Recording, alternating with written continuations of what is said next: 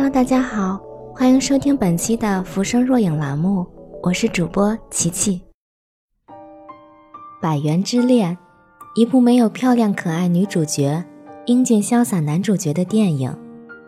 女主角安藤英真五官寡淡，开头还带着臃肿的身材，杂草般的长发，坐在沙发上和小孩一起打游戏。深夜。穿着睡衣拖鞋去附近的百元店买零食，没有工作零用钱都靠爸妈。作为一个女性，完全没有魅力可言，自暴自弃、随心所欲的样子和多少宅女相似。新井浩文真的称不上英俊，一张大叔脸，时刻带着不近人情的冷漠脸，也不爱说话，穿着拖鞋走来走去。因每天去百元店买香蕉，被叫做香蕉男，习惯输了比赛，没有光辉历史，被打得鼻青脸肿，都只有在回家后才会在黑暗里隐隐作痛。没有工作的面临退役的拳击手，都是完全的失败者，廉价的只值百元，普通的像千千万万个隐没在人群中的你我。一子最初就想成为拳击手，因为看过寿爷全情投入打拳的样子，所以着迷一般的每天都在拳馆门口张望许久。不管穿着什么样的衣服，受到什么样的委屈，看他打拳，仿佛一切不如意都可以沉默忍受，哪怕力不从心，对手强大，但敢挥舞自己的拳头，不是抗争，也能发现内心的压抑。就算被揍得鼻青脸肿，但至少能一次次站起来，最后输了也不失落，能与对手相拥着拍拍肩膀，也是莫大的安慰，与生活和解。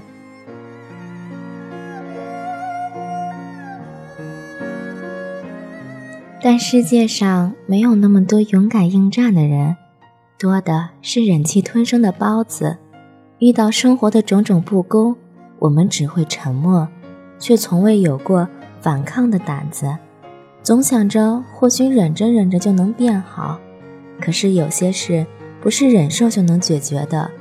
无力反抗，就只能被伤害。谁也瞧不起，却总是夸夸其谈、喋喋不休的大叔。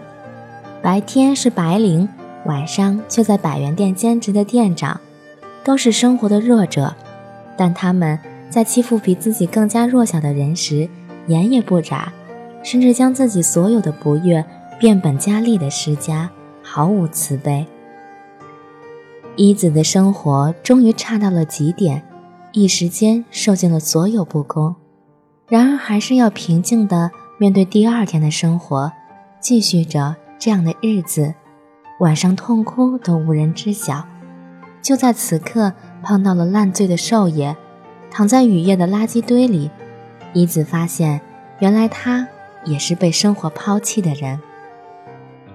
善良如一子将他捡回家，忘记之前尴尬的约会，两个失败者开始相互依靠。病来如山倒的一子咬着少爷做的坚硬的牛排，又哭又笑，咽也不行，吐也不舍，最后对着他嚎啕。他默默地拥抱她，彼此无言，不需更多话语的安慰。此刻需要的是给一个出口。同病相怜的情绪让他们在一起。你装什么可爱？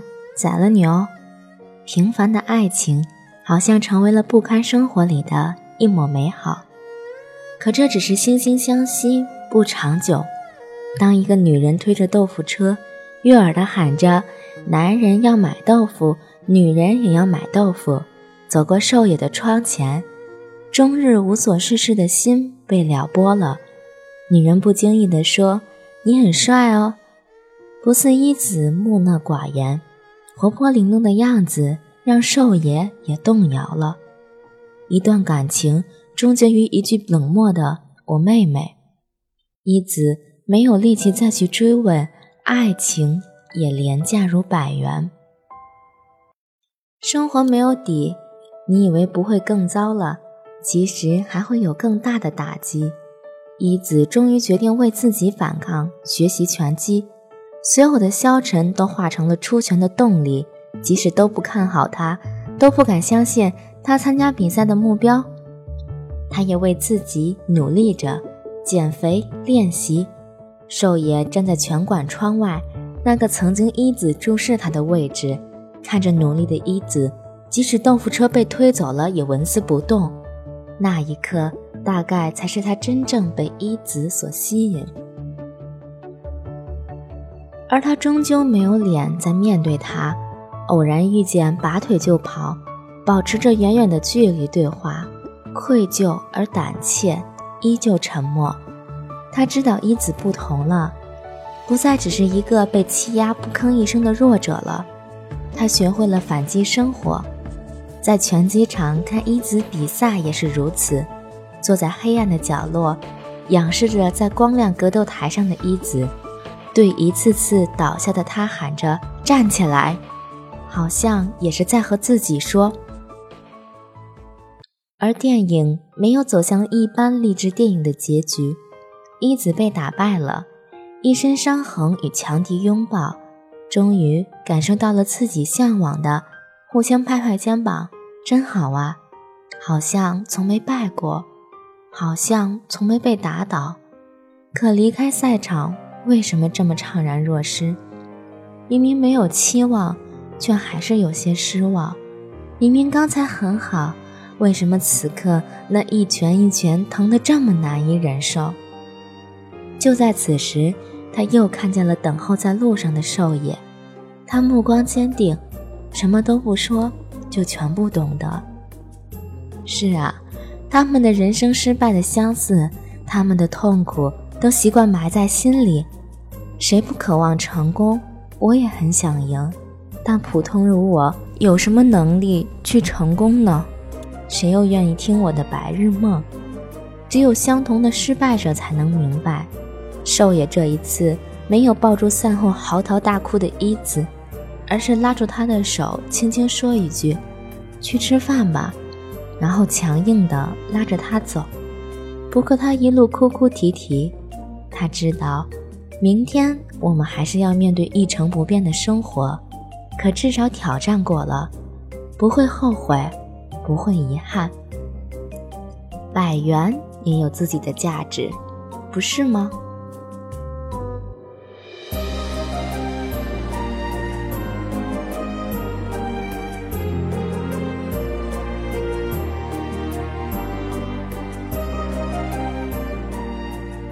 感谢侧边可心提供的文案，欢迎关注我们的微信公众号“爱网 FM”，可以获得全文和背景音乐。